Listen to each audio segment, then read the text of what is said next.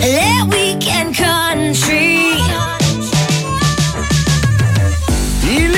14h à CAGA, toujours 26 degrés au thermomètre. Jean-Christophe Robert Gosselin qui vous parle. Et aujourd'hui à l'émission, j'ai quelque chose de vous euh, de spécial oui, à vous proposer dans les Weekend Country.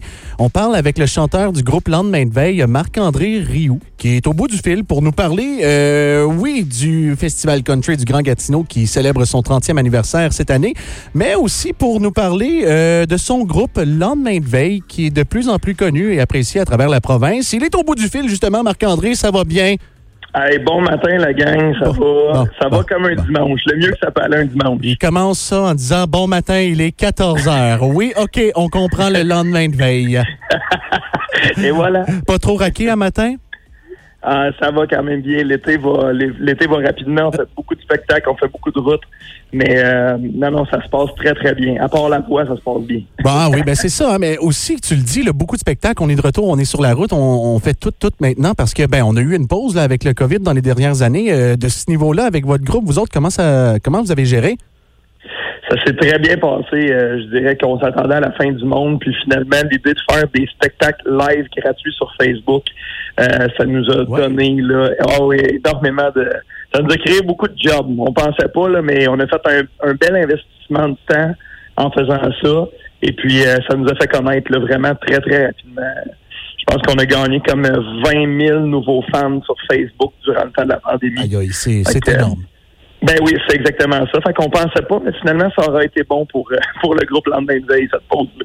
Non, mais il y a toujours façon de se réinventer, surtout avec euh, les réseaux sociaux, comme tu dis, des, des spectacles en live. Ben, c'est rassembleur. Il y a des gens qui vont se plugger n'importe où à travers la province, puis qui peuvent apprécier tous en même temps.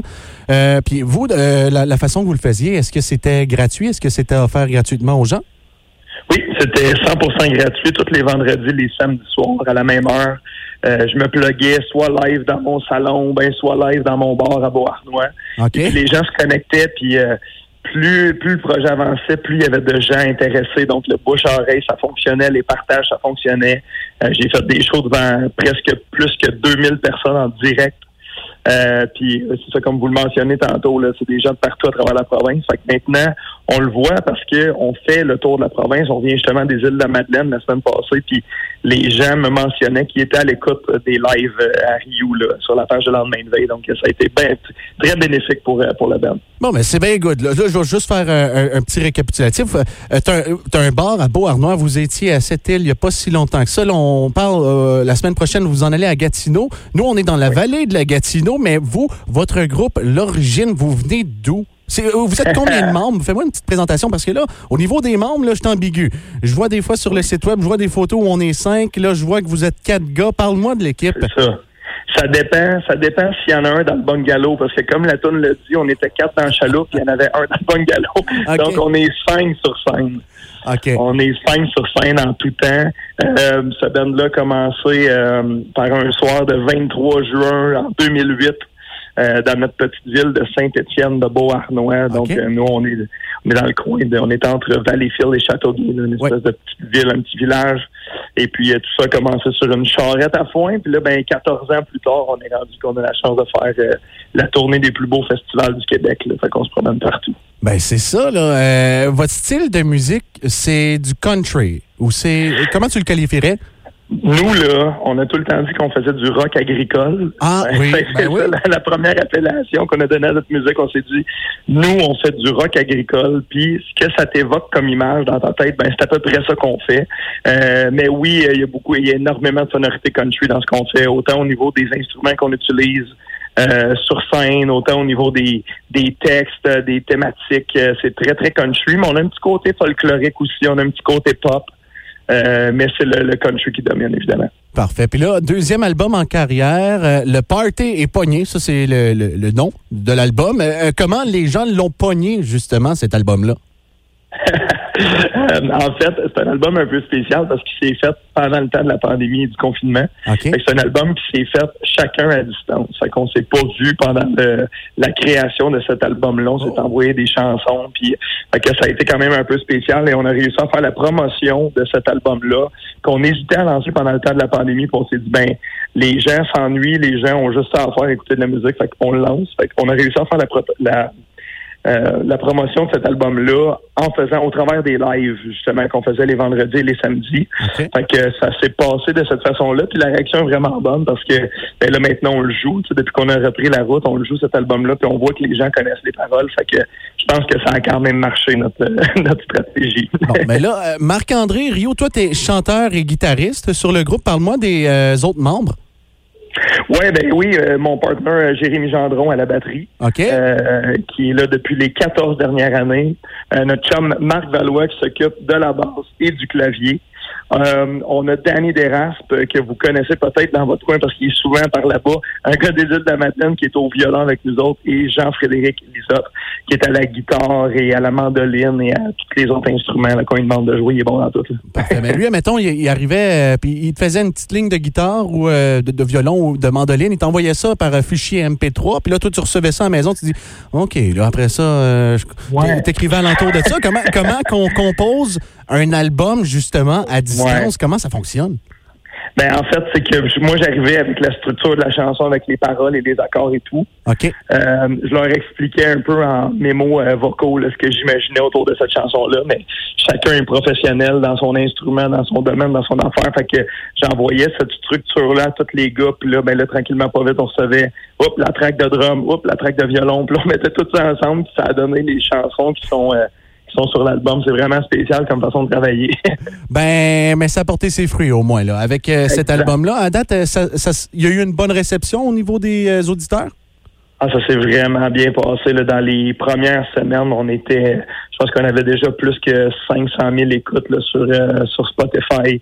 Ça s'est vraiment, vraiment bien passé. Je pense qu'au niveau du divertissement, peut-être que les en avaient besoin.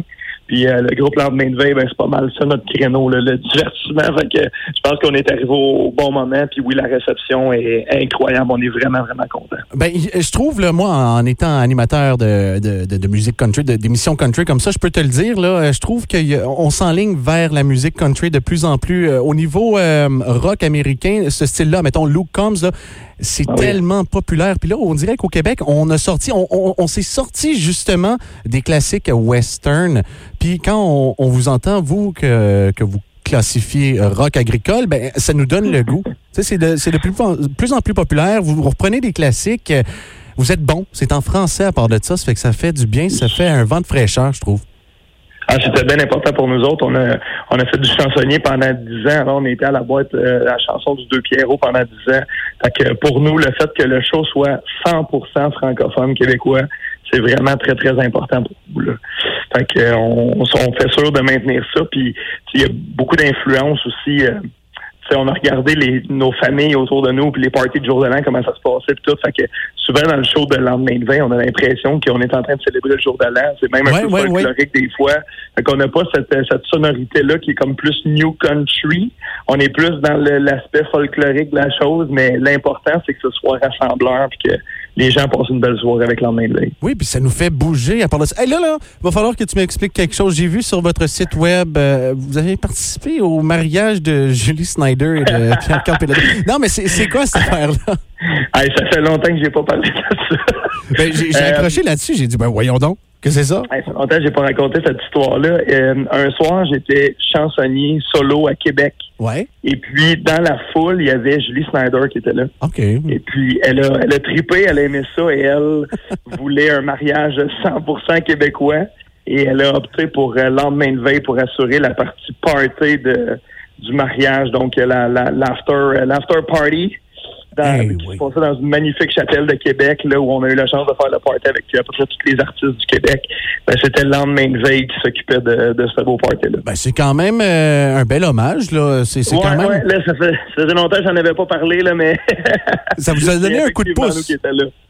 Ben oui, c'est sûr que oui, au niveau du CV, euh, les gens, les gens tapaient, tu sais, elle a accès à tous les artistes du Québec, elle a choisi le lendemain de veille, que c'est sûr que pour nous, là, c'était, c'était beau, là. Mais surtout, tu sais, je, je, je veux pas enlever rien, mais c'est qu'elle est tombée sur vous comme ça par hasard, puis là, elle s'est dit, hey, c'est eux autres. C'est pas parce que c'est le, le, le- beau-frère du cousin, puis là, il y a un lien de sang, puis évidemment, on veut les avoir en première plan. Non, non, non, c'est parce qu'elle a trippé sur vous autres, elle a dit, hey, ils ont de quoi, eux autres?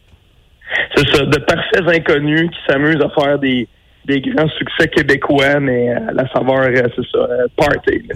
Good. Et sinon, là, comment euh, se déroule votre été? Tu étais à, à cette île il n'y a pas si longtemps que ça. Euh, Aux îles de la Madeleine. Aux îles de la Madeleine, excuse-moi, un petit Ouais. lapsus. Et, et là, euh, prochain spectacle qui s'en vient pour vous, c'est jeudi prochain?